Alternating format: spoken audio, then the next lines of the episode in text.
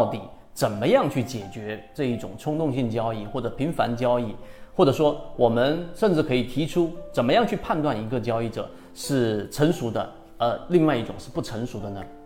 那我们就第二点给大家去说。首先，大盘你到底要看什么，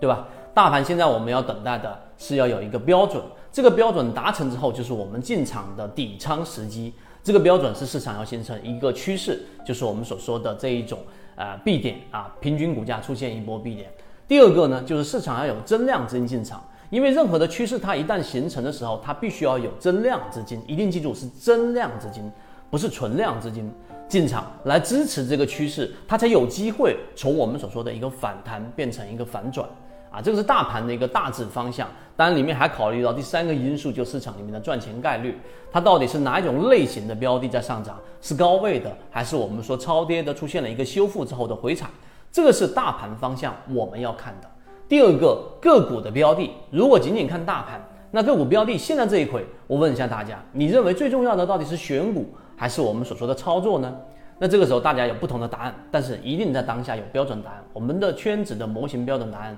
一定就是跟随了，帮助大家建立完整的交易系统，系统进化模型，泽西船长公众平台，进一步系统学习。因为我们现在公布的金鱼报，我们更重要的是要看原来筛选的这个小的池子当中的这些标的，他们面对着大盘的调整是什么样的反应，是不是抗跌？第二个，面对着大盘的增量资金进场，它到底是不是快速的修复，还是缓慢的修复？所以在操作的方向上，我们有没非常明确的一个标准，就是我们从标的鱼池当中要看它的反应，我们更多的参与是我们说缠论当中的第二类型或者第三类型的买点标的，而不是第一类型的蓝色超跌，也不是已经出现恐慌正在恐慌当中的标的，这些标的都是第一类型买点排除在外。所以你看，我们就举了两个例子。我跟四川的这位船员在聊这个话题的时候，包括我昨天还在圈子当中的一次直播当中，给大家去专门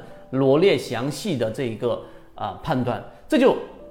拿出了我们所说的刚才那个问题：成熟交易者和非成熟交易者的差别就是，你可以想象刚才我举那个例子，非成熟交易者就是我现在不论行情盘面怎么样，我就是想动一下。我就想操作一下，十点半之前我看到标的突然之间拉了三个多点，然后是直线拉升，我就冲入系统，总是要操一操作一下，哪怕只买一百手，我也一定要去这一个买一下这样的一个标的。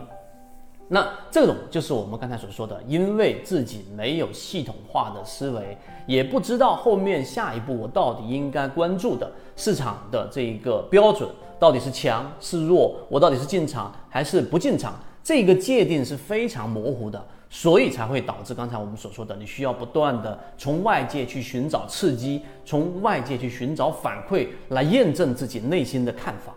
那成熟的交易者就是刚才我们所说的那一种，你非常清晰你要看什么，并且呢，我们中国不是有所有人在别墅上面啊，老一辈年纪稍微长一点的喜欢打上四个字“宁静致远”，也就是说，你只有真正的能够静下来，从自己的内心深处，然后呢，去寻找到。这一个条理性、系统化的这种判断，在很多事情的决策上，你就比大部分的交易者更清晰。所以，我们这个话题就讲到这里。那刚才我说怎么解决你频繁性的交易，你估计现在只是有了一个大致的答案。那更多细节的，我们一直在圈子给大家讲过。你可以拿一个交易模型，至少是相对有效的，无论是我们说的江恩。还是这一个道氏理论，还是我们所说的这一个啊，我们认为国内比较适合大家实战性比较强的缠论，哪一种系统？你系统性的去看一看，最终对于自己的交易一定会有很大的启发。好，今天讲不多，和你一起终身进化。